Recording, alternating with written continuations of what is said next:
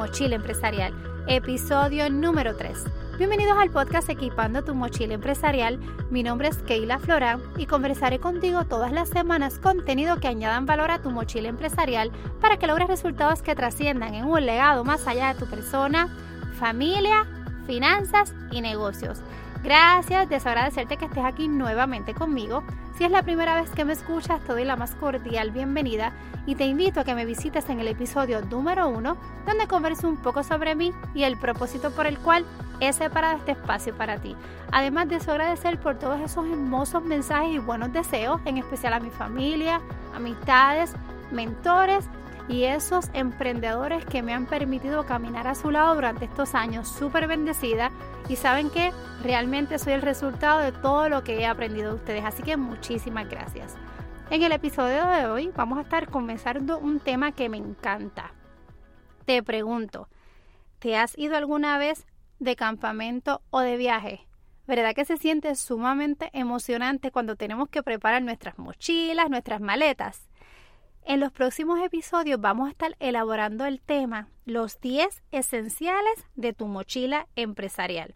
Comerciante, empresario, dueño de negocio. Tu negocio de emprendimiento realmente es una jornada de camino. Pero ¿qué tal si te equipas correctamente para que puedas estar preparado para enfrentar todo lo que venga?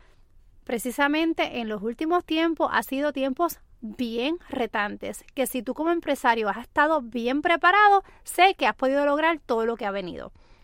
Cuando nosotros nos vamos de campamento, el primer esencial que nosotros colocamos en la mochila de los nenes, ¿sabes cuál es? La brújula.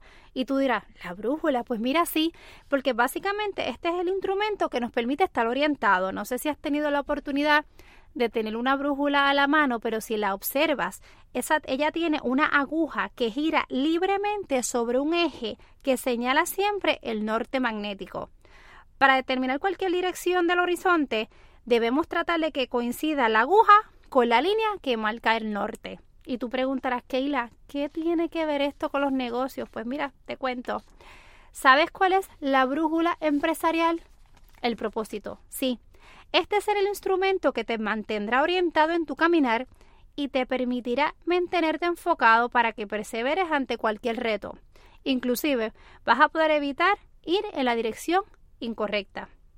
La aguja que tiene la brújula, ¿sabes cuál será? Tu visión.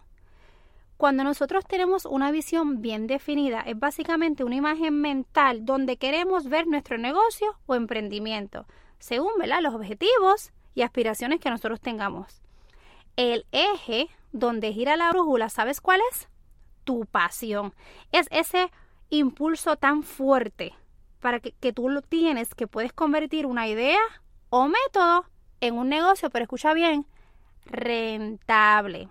Cuando tú tienes bien definido el propósito para lo cual fuiste diseñado, yo te garantizo, porque lo he vivido y lo he visto con muchos de los empresarios que he podido estar a su lado, que tu modelo de negocios será único, sí, porque tú eres único, tu diseño es único.